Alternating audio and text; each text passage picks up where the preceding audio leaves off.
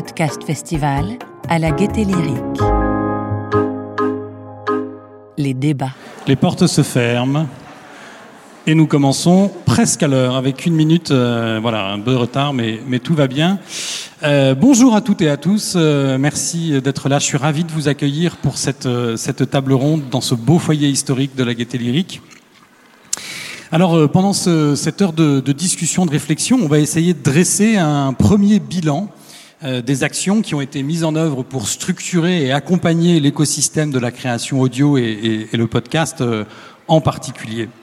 Euh, on va essayer aussi, après avoir dressé ce bilan, d'envisager euh, les perspectives d'accompagnement euh, à venir pour continuer voilà, de faire vivre ce beau dynamisme dont si je puis me permettre de, de prêcher pour, pour cette paroisse-là, dont ce festival est aussi un des, un des beaux exemples. Alors sur cette scène du foyer historique euh, de la Gaîté Lyrique, nous accueillons Elisabeth Lehotte, qui est euh, adjointe au directeur général de la DGMIC, hein, direction donc des médias et industries culturelles au ministère de la Culture. Bonjour Elisabeth. Bonjour Thibault. Nous accueillons aussi Hervé Rony, qui est directeur général de la SCAM. Donc la SCAM, c'est la Société civile des auteurs multimédia. Bonjour Hervé. Bonjour Thibault. Et nous accueillons pour la première fois au Paris Podcast Festival, en, en- en vedette américaine presque, euh, Hervé Gotcho. Vous êtes euh, membre du collège de l'ARCOM. Alors l'ARCOM, c'est l'autorité de régulation de la communication audiovisuelle et numérique, c'est l'ancien CSA. C'est ça. Voilà, vous êtes le président du groupe de travail radio et audio numérique et aussi donc euh, l'un des responsables, euh, le responsable de ce tout nouvel observatoire du podcast, qui, dont, enfin, dont la formation avait été annoncée. Co-responsable avec, euh, Voilà, avec en Elisabeth. bien co-tutelle, on va le dire avec euh, Elisabeth Lehotte, mais donc euh, l'observatoire du podcast, donc qui avait été, euh, dont la création avait été annoncée en février dernier et dont la première session d'installation a eu lieu vendredi dernier. Vendredi dernier, oui, absolument, avec euh, la plupart des acteurs du secteur. Bonjour à tous. hein, ça ne me met pas sous pression de me présenter comme la vedette américaine, mais on va essayer de faire avec. Bon, ben, formidable. Voilà, donc on va pouvoir euh, aussi revenir justement sur, euh, sur cet observatoire du podcast et, et pouvoir en parler et expliquer un petit peu aussi quelles vont être ses, ses missions et, et- et les enjeux qu'il va euh, travailler. Alors, pour commencer, je voulais commencer cette, cette discussion par euh, un petit flashback, euh, parce qu'il est question de bilan et puis de perspective, mais euh, pour ancrer ce, ce bilan un petit peu dans un temps, alors non pas long, parce que euh, voilà, le, le podcast dont on parle reste encore jeune, euh, mais tout de même, de prendre un petit peu de recul et de façon tout à fait arbitraire, j'ai choisi de repartir cinq ans en arrière, en 2018, euh, parce que c'était aussi la première édition du, du Paris Podcast Festival. Et je voudrais qu'on on fasse ce petit retour en arrière pour qu'on puisse mesurer euh, le, le chemin parcouru et se remettre dans euh, ce temps hein, euh, dans, dans lequel euh, ces différentes actions d'accompagnement ont pu euh, se mettre en place.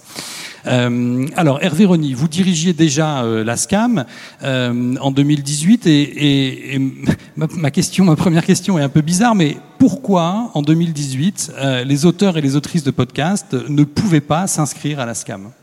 Non, en fait, il pouvait. C'est ça que il faut bien comprendre. Alors pourquoi ne le faisait-il Il- il pas ne- ou pourquoi ne le savait-il pas Non, non, non, non. il ne- il ne- certains ne le savaient pas, mais certains le savaient. Parce qu'en 2018, on avait déjà depuis quelque temps deux accords. On en avait un, euh, et c'était 600 heures. Alors c'était pas beaucoup, maintenant on en a beaucoup plus. C'était Arte Radio et Radio France. Mais on dit beaucoup que le podcast a démarré dans les années 2018, 2019, 2020. Non, non.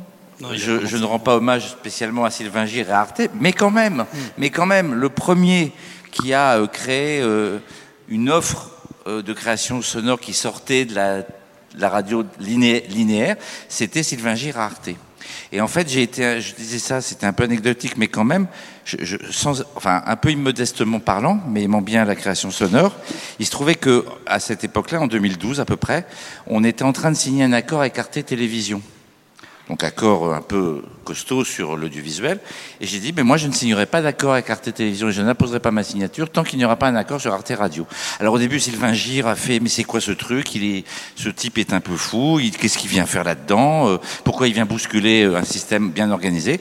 Et je lui dis, mais parce que c'est le droit d'auteur qui est en jeu, c'est le principe même du droit d'auteur, je vais pas refaire beau marché, mais j'ai dit, c'est pas parce que Arte rémunère, à l'époque, c'était considéré comme une rémunération plutôt correcte des auteurs qu'il n'y a pas une rémunération pour la diffusion des podcasts. Et donc on a voilà inventé un nouvel accord. Donc 2018, 2012.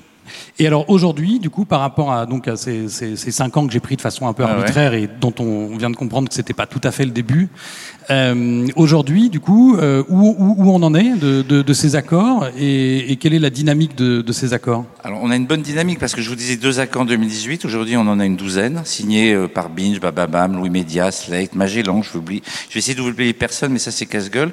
Nouvelles écoutes, Studio Minuit, Paradiso. Mais il en manque. Alors, on a un millier d'œuvres déclarées. On en avait 600 en 2018, donc on a beaucoup plus d'œuvres déclarées aujourd'hui. Et on commence à faire les premières répartitions. La première répartition, je le dis tout de suite, il y en a dans la salle, qui vont pas aller très loin parce que, et ça c'est un autre sujet, mais c'est un sujet très important, l'économie aujourd'hui du podcast, dans la mesure où nos accords sont un, un pourcentage sur un, sur un chiffre d'affaires, le chiffre d'affaires restant très modeste, pour l'instant, ces plateformes que j'ai citées ne permettent pas de générer des droits importants. Mais je vais faire euh, un petit aparté sur euh, Apple Music, Deezer, Spotify, qui pour l'instant ne signent rien avec personne. Et ça ne peut pas durer comme ça, puisque Spotify notamment et Deezer, particulièrement eux, parce qu'on avait accéléré les discussions, euh, ne veulent pas signer avec nous la partie qui n'est pas la partie des podcasts natifs. C'est-à-dire tous les reprises de programmes. Or, beaucoup, beaucoup d'auditeurs vont sur les podcasts pas forcément natifs, et la reprise de podcasts d'émissions est très, très importante. Et pour l'instant, Deezer et Spotify, je ne rentre pas dans le détail, Apple aussi, considèrent que ce qu'on appelle les flux RSS, c'est-à-dire le flux par lequel, euh, grâce auquel l'auditeur a accès au contenu, n'est pas constitutif d'un droit de communication publique et n'ouvre pas droit à une rémunération des auteurs. Nous avons toutes les raisons juridiques de penser que c'est totalement inexact, et donc nous ne pouvons pas accepter le refus de Deezer et de Spotify de ne pas négocier avec nous. Ça, on, on va. Mais ça, c'est vraiment important parce que c'est quand même le nerf de la guerre de beaucoup d'auteurs. Il y en a encore un, une qui me le disait tout à l'heure et qui comprenait pas très bien la faiblesse des rémunérations pour l'instant que perçoit la, la, la SCAP. Oui, oui, non, c'est un débat euh, euh, important, notamment cette question du flux RSS dont on va reparler dans, quelques instants. Euh, de votre côté, côté ministère de la Culture, euh, Elisabeth, quel regard vous, portiez sur cette nouvelle espèce de, de créateurs et de créatrices, parfois qui étaient totalement indépendants, euh, parfois déjà affiliés à des, structures, euh, des jeunes studios de production ou à des studios plus anciens, ou en tout cas assimilés studios type Arte Radio? Quel, regard, vous, euh, qui étiez donc euh, euh, à la DGMIC euh, et qui avez cette, cette veille un peu permanente, quel regard vous portiez sur euh, euh, ces, créateurs comme ça en, pleine, euh, en pleine effervescence? Eh bien, nous, nous allons plutôt valider le bornage temporel que tu suggérais, et pas seulement pour rendre hommage au Paris Podcast Festival et à sa première édition de, de 2018, mais plutôt parce que effectivement, euh, euh, je crois que le podcast n'était pas identifié comme un objet d'étude à part entière au sein de la création sonore à ce moment-là, euh, en 2018. Il y avait bien au ministère des adeptes des podcasts, dont une grande partie d'ailleurs travaille dans mes, dans mes équipes, mais l'objet podcast délinéarisé n'était pas euh, euh, pleinement identifié comme euh, un sujet d'étude, un sujet de régulation à part entière. On s'y est intéressé parce qu'évidemment, on a parmi l'audiovisuel public des champions nationaux des, des- podcasts. On a cité l'iné- l'inénarrable Sylvain Gire pour Arte Radio, qui a littéralement inventé euh, le podcast et qui fête aujourd'hui euh, euh, ses, ses 20 ans d'Arte Radio, euh, avec, euh, je crois, plus de 400 auteurs et autrices qui ont travaillé pour Arte Radio. On a aussi, bien entendu, les podcasts de, de- de Radio France qui contribuent largement depuis 10 ans à développer euh, l'écoute à la demande en France. hein. 100 millions de podcasts de Radio France sont écoutés chaque mois. En 2020, euh, Radio France a aussi mis en place une chronologie de médias radio, ce qui, je pense, était euh, très difficile à imaginer en 2018. Et puis en, en- en 2018, on a eu les, les premières relations avec le Paris Podcast Festival, avec toi Thibault, et on a vu qu'un écosystème était en train de se structurer et de se revendiquer euh, du podcast, de l'économie euh, du podcast. Et puis bien sûr, il y a la SCAM avec son, sa constante attention euh, portée à la création sonore en général, radio ou podcast. Et c'est dans ce contexte-là, on en arrive plutôt à 2019, euh, que nous avons choisi euh, d'essayer d'y voir plus clair sur ce, nouveau, cette nouvelle appellation de podcast au sein de la création sonore et que nous avons confié à François Hurard, que je salue, qui est parmi nous, un, rapport qui fait date, qu'on appelle maintenant le rapport Hurard, euh, sur l'écosystème des podcasts, qui a été remis à la ministre en novembre 2020 avec sa co-autrice Nicole Foyou-Yedid et qui a donné, a confirmé en fait cet élan, cette dynamique autour du, autour du podcast, qui avait d'ailleurs été éclairé par le Paris Podcast Festival et qui a permis de dresser un état des lieux précis on y reviendra avec Hervé Gaucho tout à l'heure. On a besoin quand même de changer d'échelle dans les données euh, disponibles. Mais déjà en 2020, avec le rapport euh, URAR, euh, Foyou-Yedid, on avait cette confirmation d'une intuition que bruissait quelque chose de, très profond, de très structurant dans la création sonore autour des podcasts. Et nous, notre clé d'entrée dans euh, le podcast, ça a été, euh, en suivant une des recommandations du fameux rapport, les auteurs et les autrices. Alors ça, on va y revenir effectivement, c'est un peu la, deuxième grande étape de cette euh, nouvelle histoire. Euh, alors, euh, dernier entrant dans, le game du, de, du podcast, c'est l'ARCOM, Hervé Gaucho. donc, vous avez d'ailleurs changé le, nom même de, la commission dont, vous vous occupez pour lui donner, en fait, pour inventer ce terme d'audio numérique, est-ce que vous pouvez nous, raconter comment est-ce que justement l'ARCOM s'est adapté et a pris en compte euh, ce nouvel écosystème? Oui, c'est une bonne porte d'entrée, effectivement, pour le sujet. Le, le, le, groupe de travail que je préside à l'ARCOM aujourd'hui, c'est le groupe de travail radio et audio numérique, et c'est pas pour rien parce qu'on s'intéresse euh, depuis un bon bout de temps justement à, à, à l'audio euh, dans son ensemble et euh, alors, évidemment la radio, euh, le streaming musical, même si euh, évidemment on ne le régule pas, et pareil pour les podcasts, même si on ne les régule pas, mais aussi euh, toutes les questions liées aux intermédiations. On aura sans doute l'occasion d'en reparler à travers les enceintes connectées. On avait fait un travail avec la Adopi il y a quelques années assez intéressant justement sur sur sur ce, phénomène et l'arrivée des enceintes connectées en France et ce que ça impliquait sur l'économie du secteur. Non seulement on a, changé le nom du groupe de travail pour radio et audio numérique, mais en plus de ça, à l'occasion de la fusion du Conseil supérieur d'audiovisuel avec la Adopi, on a également changé euh, l'appellation de l'institution, du régulateur, qui est devenu Autorité de régulation de la communication audiovisuelle et numérique, et c'est bien évidemment pas euh, un hasard. Alors, comme on s'était parlé euh, juste avant euh, de, de, se retrouver ici et que vous, vous, aviez dit bah ce serait bien qu'on remonte un petit peu cinq ans en arrière pour voir qu'on on débarque pas comme ça d'un seul coup euh, sur le sur le sujet. Alors j'ai fait un peu d'archéologie hein, si j'ose dire parce qu'en fait cinq ans dans notre secteur et avec tout ce qui se passe c'était c'était l'époque des calèches quasiment. Hein, ça va tout va tout va tellement vite.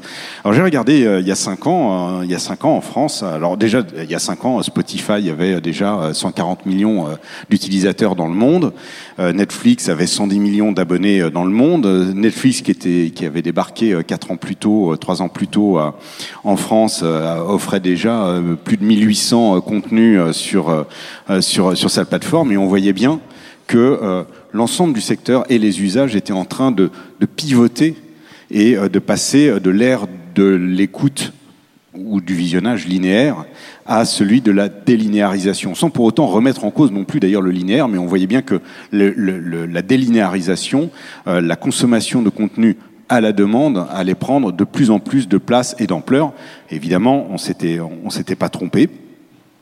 Alors du côté des podcasts, même, euh, au même moment, euh, il y avait eu un sondage qui avait été fait et qui montrait que 40% des Français avaient écouté au moins une fois un podcast. Alors c'est pour ça que je disais que je parlais d'archéologie. Il y a cinq ans, c'était il y a longtemps, parce qu'aujourd'hui, on se dit 40% des Français qui ont écouté au moins un podcast.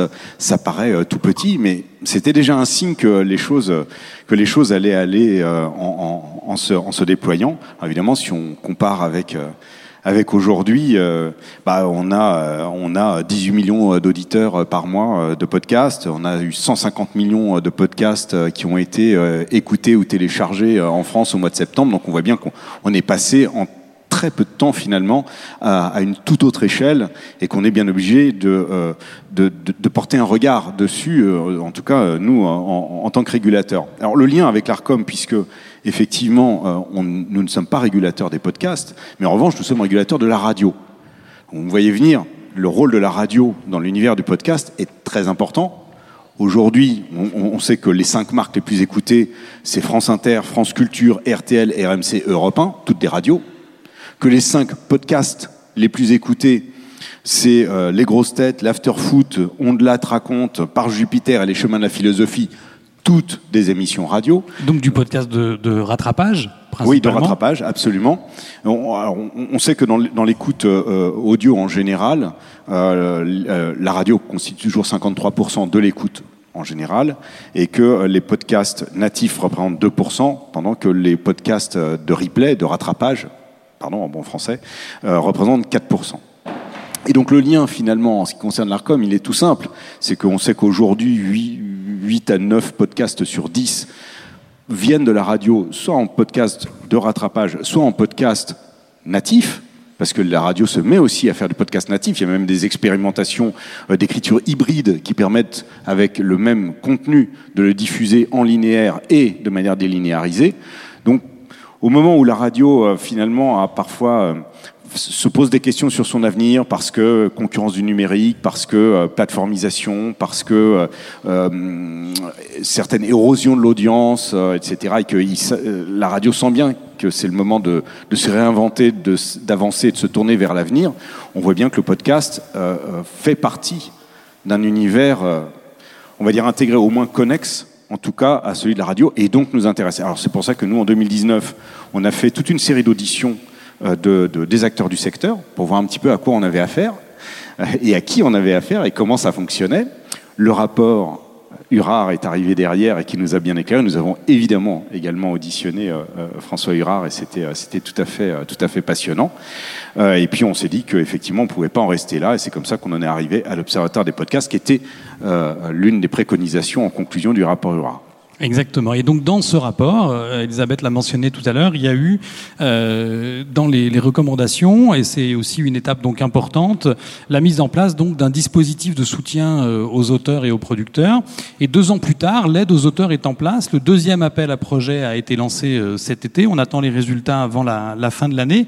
Elisabeth Lehotte, est-ce que vous pouvez, puisque c'est vous qui pilotez cet appel à projet avec votre équipe, est-ce que vous pouvez nous, nous, nous rappeler un petit peu l'enjeu de cet appel à projet, un petit peu aussi ses contours, euh, est-ce qu'il y a des critères, euh, comment ça fonctionne, euh, et puis peut-être porter une analyse sur euh, la première promotion euh, et, peut-être euh, aussi voilà nous raconter ce que ça signifie ce, ce, cet appel à projet en tout cas le, comment dire le soutien accordé aux, auteurs dans la nature des, des, dossiers reçus la nature des projets récompensés. Oui merci Thibault. On est allé en réalité très vite pour, pour le temps normal de l'administration puisque le, fameux rapport URAR nous a été remis en novembre 2020. Or, dès l'été suivant, à l'été 2021, on a publié euh, cet appel à projet en direction des auteurs et des autrices de, podcasts parce que l'on voulait euh, rapidement euh, marquer l'intérêt du ministère, son soutien à cette nouvelle forme de création sonore et donc très rapidement, on a voulu intervenir sur le maillon qui nous a semblé être le plus, euh, euh, peut-être le plus fragile, celui qui avait le besoin, de, plus de soutien, qui est celui des auteurs et des autrices compte tenu de la précarisation euh, la précarité en tout cas de, leur situation qui est relevée dans le, rapport en raison notamment du faible potentiel aujourd'hui de monétisation des podcasts, même si tout ça évolue euh, euh, très rapidement aujourd'hui. Mais le rapport relevait que voilà, au niveau des auteurs et des autrices, il y avait une zone de fragilité. Euh, et d'ailleurs, la, SCAM le, le, souligne régulièrement. Et on s'est dit, on va intervenir, on va entrer en soutien en commençant par là où ça doit commencer, c'est-à-dire euh, les auteurs euh, et les autrices. Et donc, on publie cet appel à projet, on le fait très vite pour un temps administratif. on arrive très vite à réunir une commission de personnalités extrêmement mobilisées, extrêmement investies, je dirais presque militantes en fait euh, du podcast. On a eu autour de la table évidemment un représentant de la SCAM, à ma gauche euh, Thibault de Saint-Maurice, François Hurard est vice-président de, de, la commission, Guillaume Gallienne nous a fait le plaisir d'accepter la présidence de la commission euh, et il, euh, il, rempile pour une deuxième année euh, pour vraiment donner cette coloration auteur, autrice, scénario, parce que les paramètres et les conditions de cet appel à projet, c'est un appel à projet qui vise à identifier des talents d'écriture ou de réécriture. Donc nous, on, on vise les podcasts natifs, les podcasts de fiction, ou de documentaires.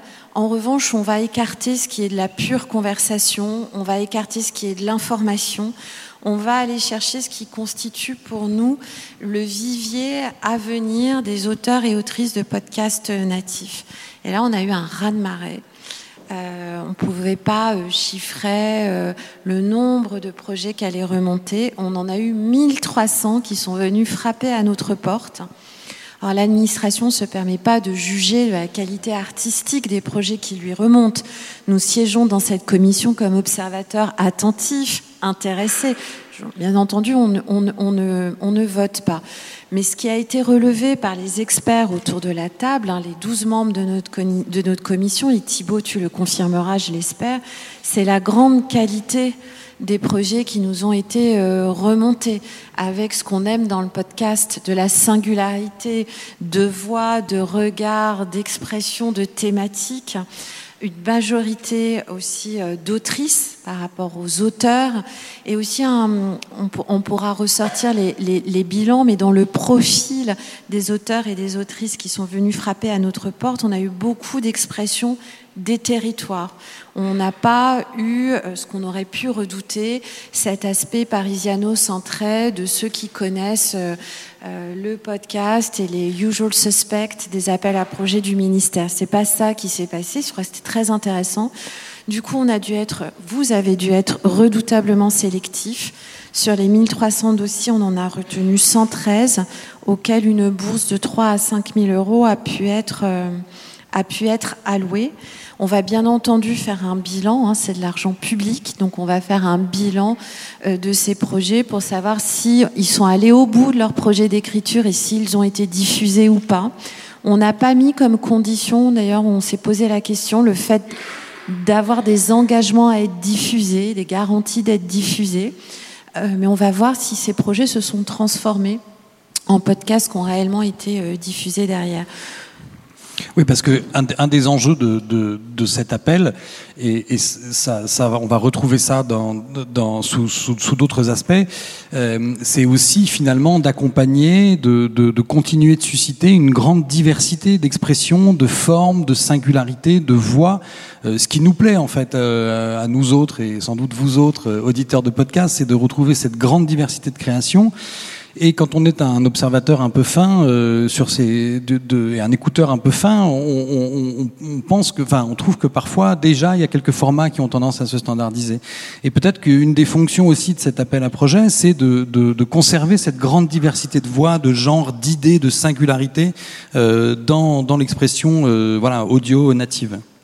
Bah, c'est notre conviction et, merci de, le souligner parce que euh, on le voit dans d'autres secteurs, on soutient ce qu'on appelle la production indépendante, les auteurs indépendants, pour conserver cette diversité, cette richesse que très très vite dans les secteurs en forte croissance, on voit apparaître ce phénomène d'uniformisation des écritures, des thématiques et des formats. Et c'est vraiment ce qu'on veut éviter, la liberté de ton de thématiques, de taille, de format que permet le podcast, on pense qu'il faut l'entretenir, qu'il faut l'accompagner et c'est bien euh, le sens de notre action. Donc merci d'avoir relevé ce point. Euh, merci. Euh, alors troisième étape dans cette petite pérégrination, on en arrive à, l'observatoire du podcast, donc qui, a été installé la semaine dernière. Euh, quelles vont être ces, ces, ces, missions? Quel est son premier chantier? À quoi est-ce qu'il faut s'attendre avec cet observatoire du podcast? Il faut s'attendre. D'abord, il faut s'attendre à rassembler tout le monde. L'idée de départ, c'est de se dire, euh, finalement, on a, comme on l'a dit, euh, une vision assez parcellaire de ce à quoi ressemble euh, le secteur du podcast, qui est très multiforme, qui est très protéiforme. On a essayé de faire une cartographie, mais alors une cartographie qui est vraiment je sais même pas si on oserait vous la présenter parce qu'elle est, elle est, elle est, elle est, très bien faite. Hein. Je, dis, ça pour les équipes qui se sont embêtées à la faire. Mais on, voit bien qu'on est dans un secteur qui est d'une telle complexité que euh, on, peut difficilement euh, l'appréhender euh, de manière fine. Et on peut difficilement appréhender également les relations qui existent entre les différents acteurs du secteur. Et donc, c'est un petit peu les questions qu'on qu va se poser. Alors, D'abord, euh, cet observatoire, il est fait euh, pour euh, rassembler l'ensemble des acteurs du secteur. Et son premier objectif, je crois, c'est de, de, de, créer un lieu d'échange qui n'existait pas jusqu'à présent. Donc, pardon, mais donc l'ensemble des acteurs, c'est les créateurs, les studios, les diffuseurs, auteurs, les sociétés civiles, des OGC, absolument tout le monde, tout le monde et, et, et enfin tous ceux qui, qui ont trait au, au secteur du podcast sont bienvenus pour venir participer à cet observatoire. C'est c'est un lieu d'échange, d'échange avec, on va dire, euh, la puissance publique, mais d'échange aussi entre eux, euh, parce que c'est toujours bon, effectivement, de fluidifier les relations entre les uns et les autres et d'avoir un espace euh, un peu hors tout pour pouvoir dialoguer dans de bonnes conditions. Ça, c'est le premier objectif. Le deuxième, c'est de développer un outil, un outil commun qui permettra de recueillir de la donnée et de, de rédiger, de, de, tirer des conclusions, justement, de pouvoir mesurer euh, la, portée du secteur et de comment, comment il fonctionne et de, bah, pour parler clair, qui gagne quoi. Voilà. Ou qui ne, qui ne gagne pas quoi aussi. Euh, donc il va falloir développer un outil de suivi.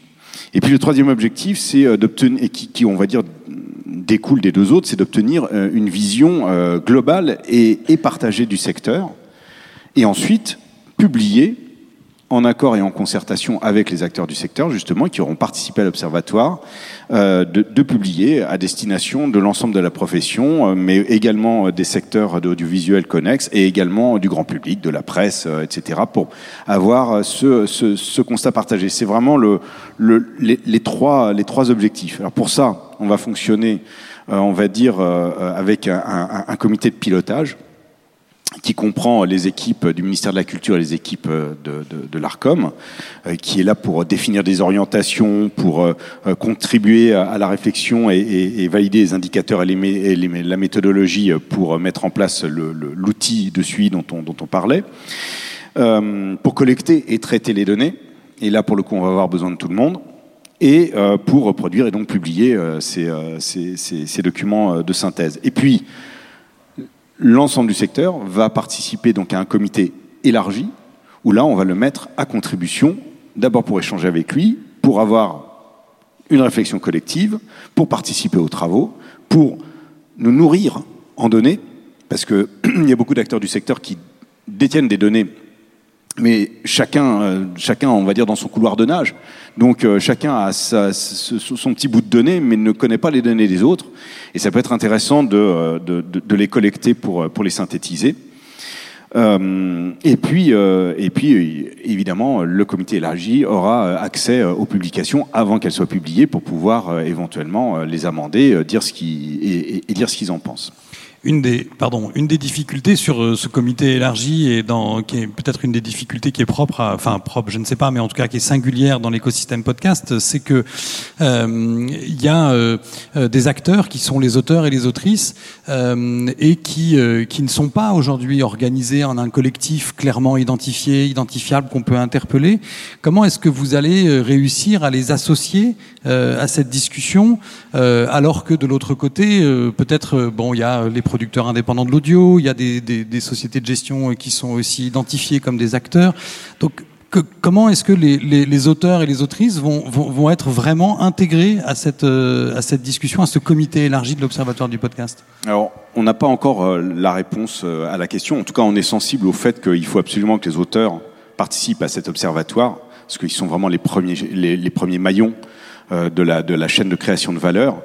Et, et, puis d'ailleurs, parfois, ils sont les derniers à être rémunérés aussi. Donc, ils ont quand même particulièrement leur mot à dire et leur regard à apporter dans, dans, dans cet observatoire. Alors, on va dire qu'il y a sans doute la possibilité de mettre à contribution euh, bah, le, le, la SCAM, la SACD, euh, voilà, qui sont d'une certaine manière, de manière un peu indirecte, je, comprends bien, euh, des représentants des auteurs, mais quand même, ils sont à leur contact en permanence. il y a des plateformes de dialogue au sein de la SCAM, au sein de la SACD, qui peuvent servir tout à fait à ça. Et puis après, bah, rien ne leur interdit aussi justement de bah, peut-être à cette occasion-là de créer, euh, de créer justement un collectif euh, avec des représentants. Ce qui est sûr, c'est qu'on ne pourra pas mettre tous les auteurs autour de la table. Et puis il y en a peut-être quelques-uns qui sont particulièrement euh, représentatifs, qui ont une antériorité, qui peuvent apporter aussi ponctuellement un regard, une expérience. voilà, je, je pense qu'on va faire feu de tout bois hein, sur sur sur ce sujet. Voilà. Alors après, donc on, on va avoir trois trois axes de travail. avec l'idée, c'est de travailler très vite c'est d'être vraiment dans l'agilité. Oui, il y a un premier rapport qui est attendu euh, fin premier trimestre 2023. Oui, c'est ça. Vous m'avez dit. Oui, c'est ça, absolument, absolument. Non, non, on, on, on veut travailler. Euh, non, je vois, je vois Anouk Rijad et Sophia euh, qui euh, sont déjà en train de pâlir en disant mais comment est-ce qu'on va faire? Elles sont très dynamiques. je suis sûr qu'on va y arriver. Ce qui est important, c'est qu'on soit dans l'agilité, dans le dynamisme. D'abord parce que le secteur évolue très vite et que si on veut pouvoir publier des choses qui restent valables quelque temps, il faut les publier également assez rapidement. Puis je pense qu'il y a une, il y y a une réelle attente et, et, et de réels enjeux. Donc on va travailler tout de suite autour de, de trois axes qui sont d'abord établir une vraie cartographie pour le coup, euh, beaucoup plus, euh, on va dire, solide et, et, beaucoup mieux renseignée euh, que celle qu'on on a pu faire déjà un petit peu, un petit peu à la louche hein, malgré tout, euh, du secteur et de ses dynamiques. Euh, ensuite étudier, ensuite et en même temps étudier l'offre euh, quel est le volume, quelle est la répartition, euh, quelle est l'évolution aussi de cette offre, et puis enfin euh, de voir l'économie du secteur, au-delà de qui sont les acteurs, quelle, est, quelle est la demande, quelle est l'estimation de la valeur de la demande, où là on commence à rentrer dans le dur, on va dire, de l'économie du secteur. par exemple, c'est sans doute là qu'on se posera des questions concernant les mesures d'audience. Parce que quand on a un modèle payant, ben on, voilà, on propose un abonnement, les gens ils s'abonnent ou ils s'abonnent pas, s'ils s'abonnent, ils payent et puis comme ça ils peuvent consommer. Mais si on veut faire un modèle gratuit, souvent ce modèle gratuit il est soutenu par euh, de la publicité et pour pouvoir euh, aller voir des annonceurs, il faut pouvoir euh, leur proposer effectivement des audiences et que ces audiences soient comparables les unes avec les autres. Donc il faut avoir une mesure harmonisée d'audience. Ça, c'est un problème, par exemple, qui peut se poser véritablement au secteur du podcast et qu'on pourra aborder dans le cadre, dans, dans le cadre de l'observatoire. La répartition de la valeur, d'une certaine manière, on a déjà abordé le sujet. Et puis le modèle économique des acteurs. Et tout ça, ça doit aboutir, in fine, l'ensemble de, de, de, de, de ces objectifs et, et, de ces axes de travail en septembre 2023. Ok. De l'année prochaine. Donc la, la, feuille de route est, est chargée et, et, dans cette première feuille de route, euh, vous avez réussi à ne pas prononcer le mot régulation.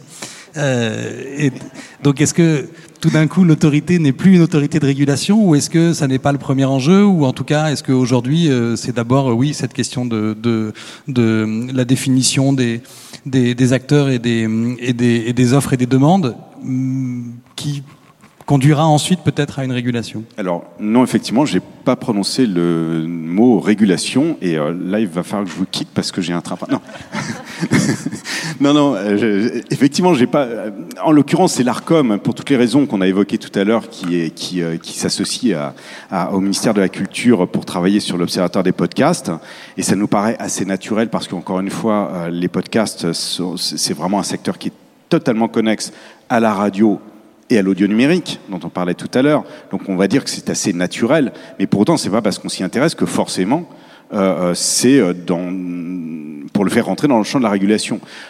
Ça peut être intéressant. Enfin, on parlera tout à l'heure du, du, du, livre blanc de la SCAM qui a tout un chapitre d'ailleurs sur sur ce sujet. Euh, mais je pense qu'il faut prendre les choses une par une. D'abord l'observatoire. À quoi avons-nous affaire de quoi parlons-nous? Quel est cet objet économique, culturel, euh, d'usage face auxquels nous sommes? Puis, il sera toujours temps de se poser des questions individuellement collectivement. Puis il ne faut pas oublier que de toute façon, on, enfin, on ne fait pas rentrer des secteurs comme ça dans le champ de la régulation comme ça. Ça relève du législateur, ça relève d'une volonté politique. Et puis faire rentrer un secteur dans le champ de la régulation, encore faut-il savoir sous quelle forme, pour y faire quoi, euh, pour réguler quoi, pour dire quoi. Enfin, quand on voit la complexité de la régulation sur les autres secteurs comme la radio la télévision, ou même des plateformes de vidéo à la demande par abonnement françaises qui sont déjà dans la, régulation depuis longtemps, ou maintenant étrangères avec la directive SMA, on voit que tout ça est quand même d'une grande complexité. Donc, une chose après l'autre, posons-nous d'abord les bonnes questions dans le cadre de l'observatoire, pour la régulation, on verra après. Alors justement, en termes de, de, de, de, régulation ou en tout cas de proposition, euh, Hervé Gotcho le disait à l'instant, la SCAM euh, publie aujourd'hui. Pardon, pardon je, je, vais juste pardon. finir sur un mot. C'est d'autant plus important d'apporter cette précision-là qu'il apparaît d'ores et déjà clairement, et c'est bien normal, que dans le secteur des podcasts, il y a d'ores et déjà euh, des acteurs du secteur qui sont favorables à une régulation et d'autres qui n'y sont pas du tout favorables. Donc il faut laisser aussi le débat se faire. Oui, le temps d'une concertation, d'une discussion et peut-être l'établissement d'une position commune.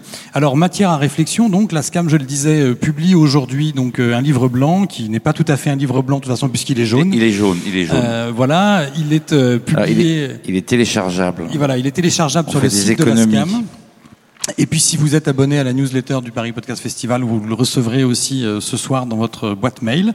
Euh, alors ce, ce, ce, livre blanc jaune, donc, euh, ou en tout cas cette plateforme de proposition donc, euh, que, que, vous publiez aujourd'hui euh, avec la SCAM, Hervé, euh, s'intitule donc Création sonore pour un écosystème pérenne.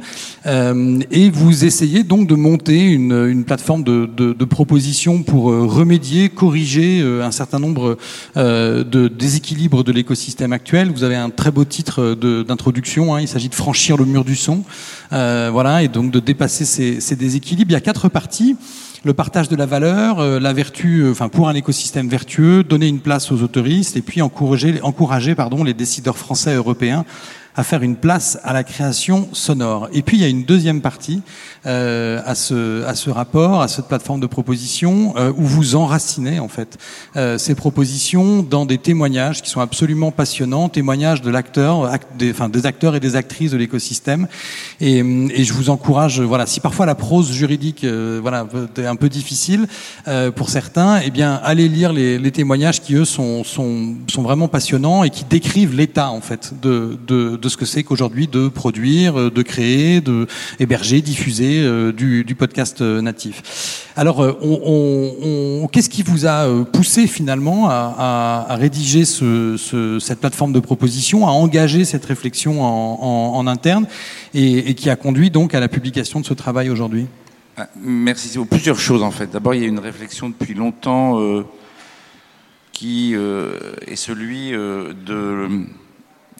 du fait que la création sonore a été captée, mais c'est pas négatif ce que je dis, principalement par un acteur Radio France, par les radios associatives, et qu'assez étrangement, ce système-là, finalement, a créé un petit écosystème.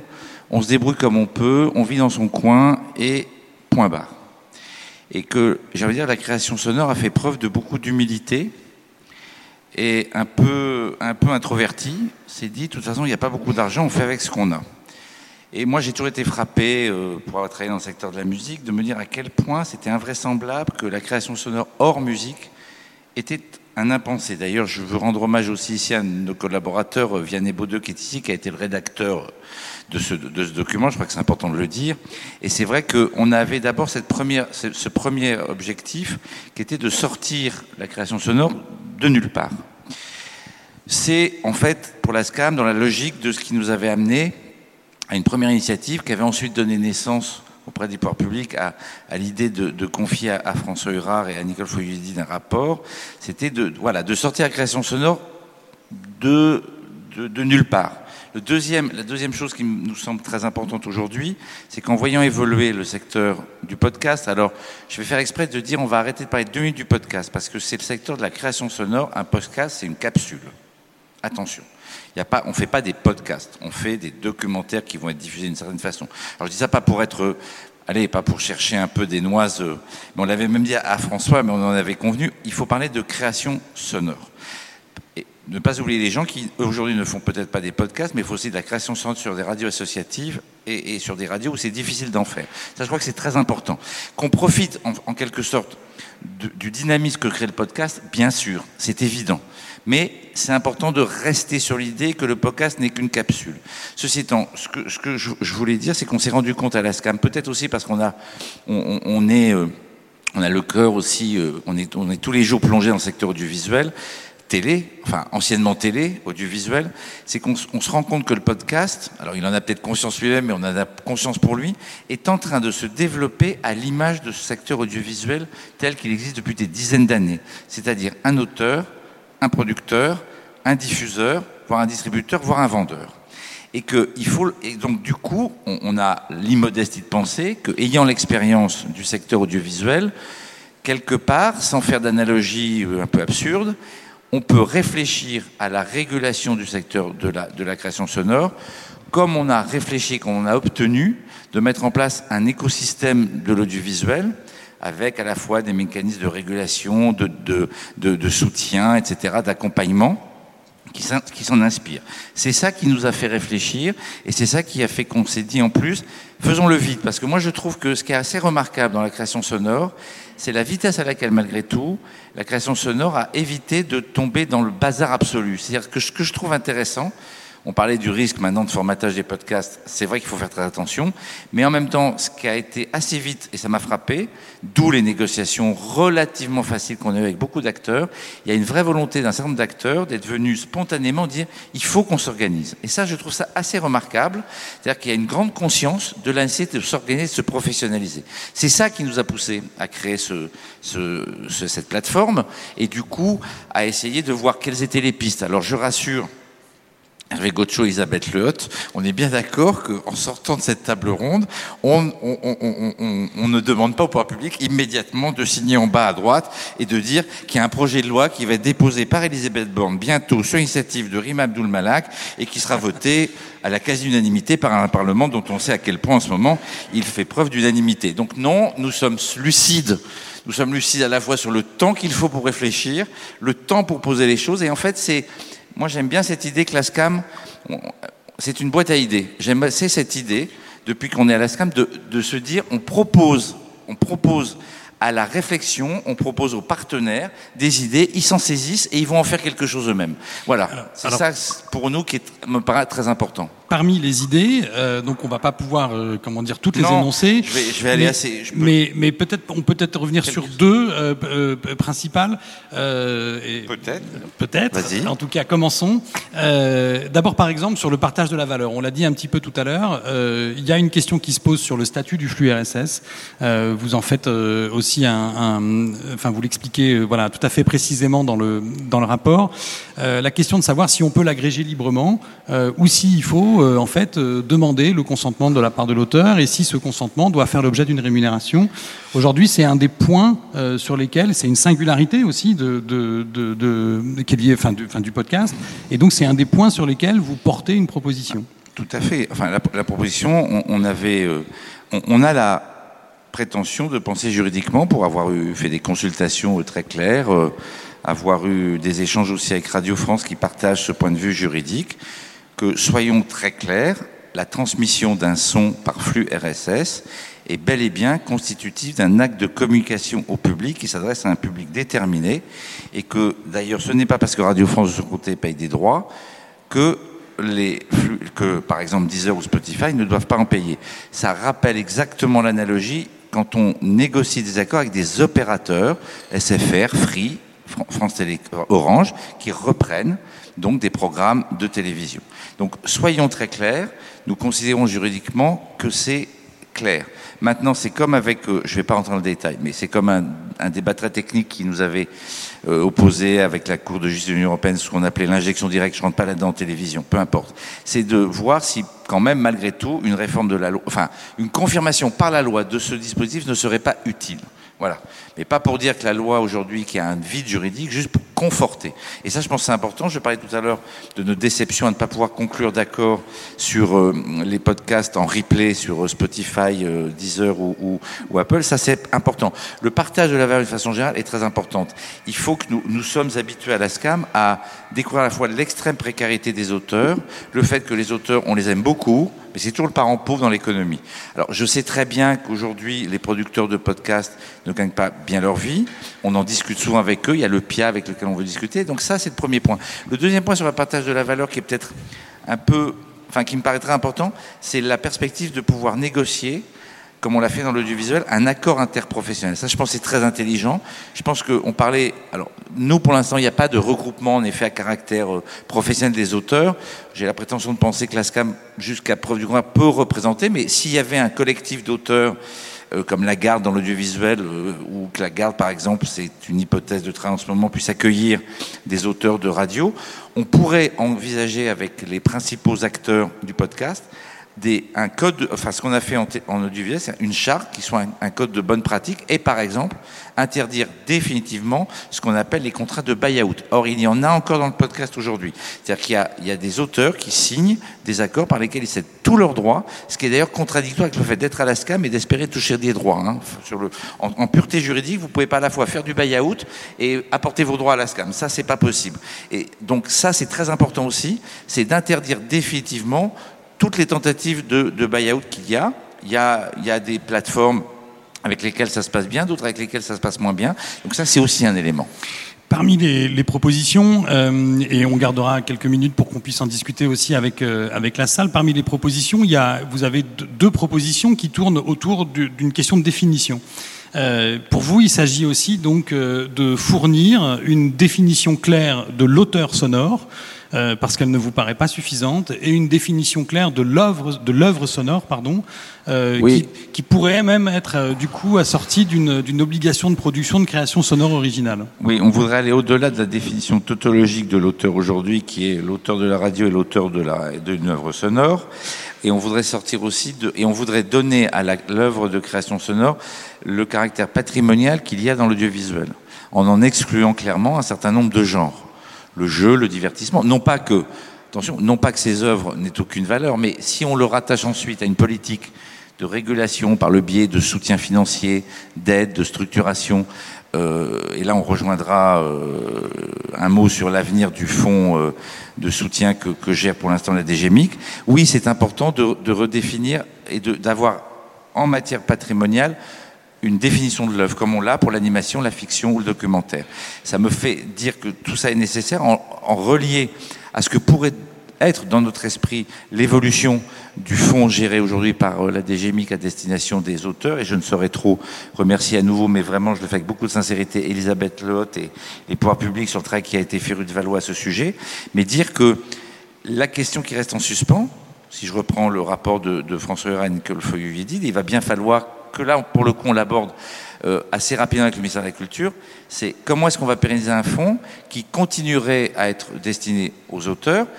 Je sais qu'il y a des revendications des producteurs. Joël Renez, le premier, le fait. Nous ne sommes pas hostiles à l'idée aussi que des aides, dans certaines mesures, puissent aller à des producteurs. C'est pas évidemment incompatible. On a intérêt, nous, les auteurs, à ce que les producteurs soient plutôt en forme et soient euh, bien outillés. Et il y a la question, donc, à un moment donné, d'une pérennisation de ce fonds. On, avait évoqué éventuellement. Euh, une, de prendre une toute petite partie, par exemple, du, du fonds de, du fonds GAFA, enfin ce qu'on appelle le, la taxe GAFA, qui, qui aujourd'hui on pourrait prendre un petit bout. On pourrait aussi envisager de savoir si le moment venu, je sais que c'est des tra travaux de longue haleine, ça se fait pas en deux minutes, je suis pas naïf. Est-ce qu'on pourrait rattacher euh, au, au, CNC un, un, département sur la création sonore? Enfin, tout ça, je le dis, on n'a pas de revendication précise immédiate, mais je pense que cette réflexion de la pérennisation de ce qui a été fait par la DGMI, elle est indispensable et nécessaire. Voilà. Merci beaucoup. On peut ouvrir euh, la discussion avec, euh, avec la il y a salle. Aussi, par exemple, j'insiste aussi sur une dimension européenne, c'est très important. Parce qu'il y, y, a eu tout un travail fait sur les SMAD. Au niveau européen, il y a une réflexion absolue à avoir à la fois sur le plan législatif et sur le plan des aides, euh, des aides aussi euh, que l'Europe peut apporter au, secteur. Oui, c'est la dernière partie du, rapport hein, qui, formule des propositions aussi pour euh, euh, apporter cette discussion au niveau européen et aussi encourager la mise en place de fonds de soutien à la création au niveau, euh, européen. Voilà, donc je le disais, on peut ouvrir la discussion avec la salle. je ne sais pas s'il y a un micro qui passe, mais oui, il y a un micro là-bas. Donc voilà, n'hésitez pas, vous pouvez voilà maintenant prendre la parole et poser vos questions.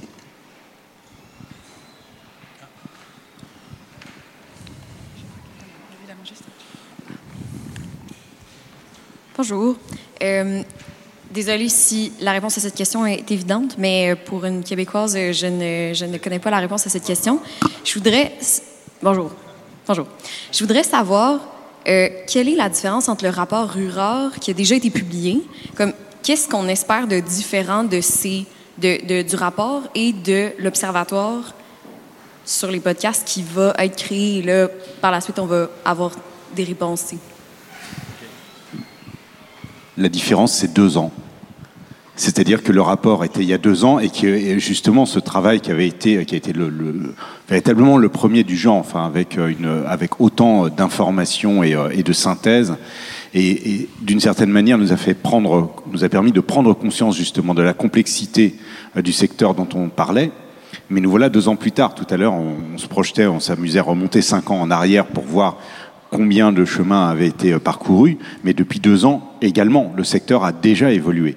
Donc l'idée de l'observatoire, c'est de reprendre euh, la balle au bon, justement, de ce, rapport, qui a été vraiment un socle de réflexion, et euh, on va dire d'une certaine manière de l'enrichir, euh, de le travailler encore plus en profondeur, de le faire évoluer avec justement les évolutions du secteur et des usages et de l'économie et surtout de le faire compléter et de faire s'en emparer les acteurs du secteur. Parce qu'on n'est plus autant des calèches, comme vous avez dit tantôt. C'est ça, oui.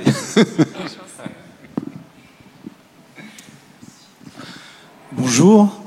Euh, Monsieur Rony euh, déplorait, regrettait tout à l'heure l'absence d'accord avec notamment les grosses plateformes que sont Apple Podcast, Spotify et Deezer. Dans le cadre de, du coup d'envoi de l'Observatoire du podcast, qui a donc été lancé euh, vendredi dernier et qui réunissait euh, logiquement tous les acteurs du secteur, sur ces trois grosses plateformes par exemple, combien étaient présentes au moment du coup d'envoi euh, de l'Observatoire du podcast et quelle a été leur euh, position initiale, s'il y en a eu, par rapport au mot qu'on ne doit pas prononcer, c'est-à-dire le mot régulation? Elisabeth? Moi, oui, été... Je peux oui. dire un mot parce que j'en ai, j'ai pu échanger avec, euh, je pense, un des acteurs que vous citez qui accueille positivement. Enfin, je peux pas, je suis pas agent de presse de, ces acteurs, vous vous en doutez bien, mais je crois, je crois que il faut, il y a un consensus autour de l'idée que partager les données, créer un diagnostic commun à partir des données euh, est quelque chose d'utile et de nécessaire. Donc vraiment l'intérêt de cet observatoire, c'est à la fin, euh, est-ce que tous ensemble, à la différence du rapport qui n'a pas pu être travaillé en routine avec des groupes de travail associant tout le monde, est-ce qu'on peut se mettre d'accord sur le paysage des acteurs où est l'argent, combien, combien de, de, flux circulent? Et la répartition de la valeur. Et je ne crois pas que les acteurs que vous citiez soient hostiles à cette démarche, mais encore mais une fois, je ne suis pas leur agent. De je, je pense aussi, on, pour l'avoir connu aussi dans les quotas, ça, et, et sous l'égide de l'ARCOM et de la DGMI, ça a une vertu, c'est de, faire, de faire se rencontrer obligatoirement, en quelque sorte, des gens, des, des gens venant d'ailleurs, sans qu'il y ait immédiatement quelque part... Euh, une sanction, un risque. Voilà, c'est un, lieu de débat. Je pense que cette initiative est extrêmement utile. Et moi, je suis très heureux qu'elle existe parce que je l'ai vu un peu dans, une autre vie dans les quotas de musique. Ça a permis aussi à des gens de se parler. Et ça aide, ça aide à ça. C'est-à-dire, il y a ce que fait l'observatoire, mais il y a le fait qu'il y a un endroit où tout le monde se retrouve. Donc c'est utile et c'est évidemment, euh, c'est pas parce que je rencontrerai 10 heures à l'observatoire qu'on n'est pas capable de changer un nombre de données, qu'on va pas se fier sur la figure parce qu'on n'est pas d'accord euh, sur les négociations. Euh, voilà. Et encore Merci. une fois, le, le mot régulation n'a pas été prononcé. C'était la question. Non, mais c'était la question de tout oui, à l'heure. Il n'y a, a, a, pas d'agenda caché. Euh, il n'y a pas de, de voilà. Il a. N'y a pas de piège. Voilà. Euh, la... C'est un observatoire. Je, je, sur la régulation, il y a une petite ambiguïté. Si on veut dire régulation, même nous, par le biais de, de, des mécanismes d'autorisation aux déclarations préalables des services de podcast à l'ARCOM, je crois qu'on n'y est pas du tout. Il n'y en aura pas. C'est pas le sujet. En revanche, la régulation, je dis ça aussi pour Hervé, la régulation, oui, moi je l'assume, si c'est les contenus, si c'est le soutien à la création, c'est cette régulation-là dont je parle. C'est évidemment pas la régulation où il y aurait une extension des pouvoirs d'autorisation et de déclaration près de l'ARCOM. Ça, je crois, enfin, je pense qu'on est tous d'accord pour dire que c'est pas le sujet. Voilà. Merci. J'ai juste pas retenu la réponse à ma question initiale qui était combien de ces grosses plateformes étaient présentes au lancement de l'Observatoire la semaine dernière Hervé Gaucho n'est pas avec la feuille de présence. Euh, je, je, je, je voudrais pas dire de bêtises, mais euh, je crois qu'elles étaient, enfin j'allais dire elles étaient toutes là. Enfin, en même temps, elles sont pas très nombreuses non plus, donc elles étaient plusieurs. non, non, mais oui, oui, tout le monde était là, ouais, absolument. Merci.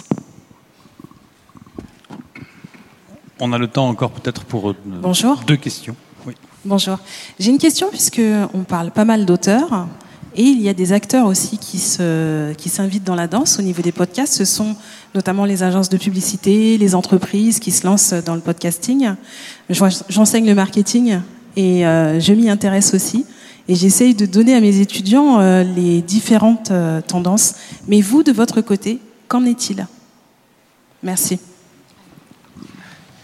Alors, on, s'est posé la question de savoir quel allait être justement le champ euh, de l'observation. Par exemple, est-ce qu'on fait rentrer dedans les podcasts vidéo? Est-ce qu'on fait rentrer dedans les podcasts ins- institutionnels, les podcasts d'entreprise, ceux qui sont vraiment en B2B Euh, Et on, s'est répondu, enfin en tout cas on a proposé euh, au comité élargi de sortir ces aspects-là du podcast et de s'en tenir vraiment au podcast audio, grand public, professionnel. C'est-à-dire qu'on sort également les, euh, les podcasts amateurs, c'est tr- c'est très intéressant, mais ça ne fait pas partie véritablement de la création de chaînes de valeur. Oui, alors parfois quand même, pardon, hein, mais ça va être difficile de distinguer entre guillemets l'amateur et le professionnel. C'est-à-dire que c'est précisément aussi le propre d'un écosystème en, en pleine euh, structuration, formation.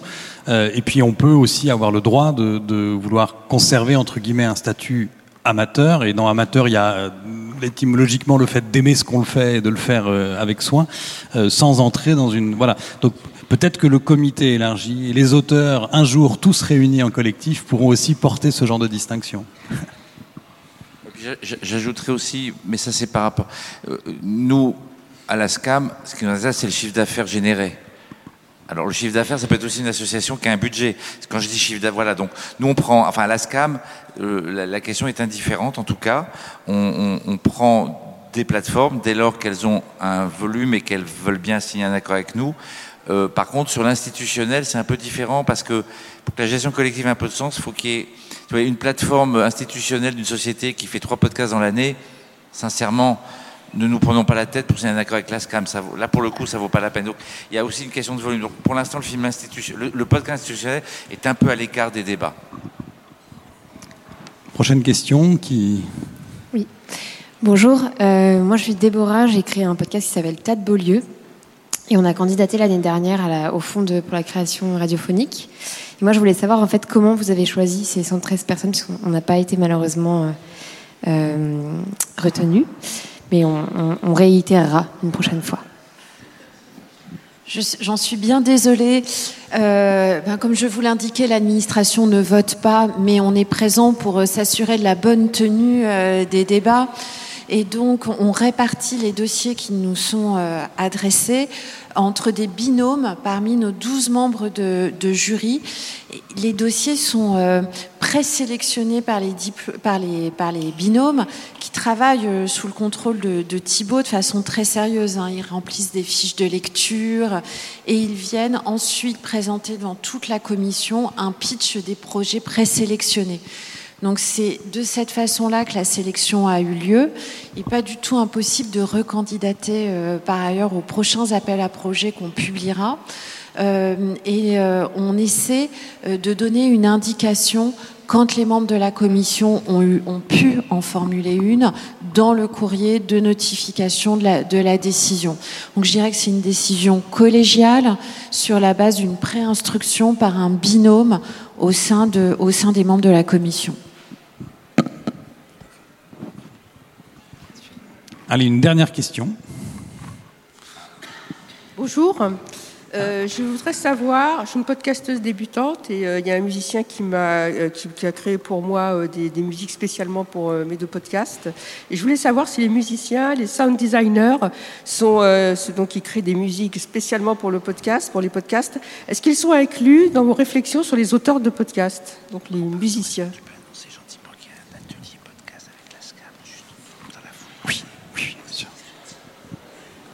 Tu as entendu la question? Excusez-nous, je suis. Pardon. Est-ce que vous voulez bien. Je, je, je, confus. Je reprends la question très rapidement. La, la question que, posée par madame. Pour les musiques de podcast, sont-ils considérés comme des auteurs de podcast Ah, bah oui, mais ils vont à la SACEM dans ce cas-là. Allô, la SACEM nous ne représentons pas du tout les musiciens, mais nous les respectons infiniment. Et donc, s'il y a des musiciens qui participent, c'est la même chose que dans n'importe quelle œuvre audiovisuelle ou sonore. S'il y a des musiciens, ils, ils, ils, vont souvent, ils sont représentés par la, par la SACEM. Et Dieu sait que je n'irai pas marcher sur les plates-bandes de la SACEM. Ça, c'est pas possible. Voilà. Je ne peux pas faire ça. Il y avait, allez, très, très rapidement, une toute dernière question de madame et on va prendre des réponses courtes et après on termine. Pourquoi on termine après? Parce que à euh, 17h30, donc juste là, dans, une minute, commence donc une masterclass sur l'écriture documentaire euh, autour de l'œuvre de Yann Parentoen, pardon, qui est présentée par Antoine Chao, qui est, Chao, pardon, qui est sociétaire aussi de, de, de la SCAM. Et donc, on, pour vous laisser y aller, on va prendre très rapidement cette dernière question. Merci beaucoup. Euh, je suis avocat au barreau de Paris. J'avais une question par rapport euh, aux droits d'auteur et surtout aux droits voisins. Vous avez fait un parallèle avec la production audiovisuelle. Il y a des droits voisins pour les producteurs audiovisuels et les producteurs euh, phonographiques. Est-ce que ça fait partie de vos pistes de réflexion pour rémunérer justement l'économie des producteurs, d'envisager voilà, les, des droits voisins euh, lors des communications au public de podcasts pour les producteurs? Eh ben Là, je vais, je vais botter en touche parce que je représente les auteurs. Oui, je sais. Non, mais sérieusement et qu'en revanche, du côté du PIA, euh, je ne sais pas où ils en sont, mais non, non, c'est, je peux t'en touche parce que je ne vais pas me prononcer sur un secteur qui n'est pas le nôtre, et donc je, voilà, je veux pas mettre en porte-à-faux par rapport à ça. Je veux dire, moi, en tout cas, avec les producteurs, ce que je peux dire globalement avec les producteurs de podcast, c'est qu'on essaye d'avoir une relation, et on a plutôt une bonne relation. On travaille avec le PIA, avec Joël Ronez, on a des échanges. Alors parfois il y, il y a des susceptibilités des uns et des autres, mais ça se passe plutôt bien. Et en tout cas, on soutient. Enfin, je n'aime pas quand on a des positions hyper corporatistes, comme s'il y avait que les auteurs pour faire du podcast, comme s'il y avait que nous. Et voilà. Je pense qu'on est dans une filière et que, je le disais, il y a une filière audiovisuelle. Nous, on a appris à travailler avec les producteurs et diffuseurs. Eh bien, c'est la même chose en effet dans le secteur du podcast. Je pense qu'on a tous intérêt à ce que chacun en ait les moyens. Donc, si de leur côté les producteurs ont des revendications, à eux de les faire valoir, mais ça ne se fera pas au détriment, évidemment, du droit d'auteur. Merci beaucoup. On va s'arrêter là donc euh, pour aujourd'hui euh, sur cette discussion et donc euh, voilà pour ceux et celles qui le souhaitent, je vous invite à dans la salle en face, en grande salle, pour la, la masterclass autour de l'œuvre de Yann Parentoen.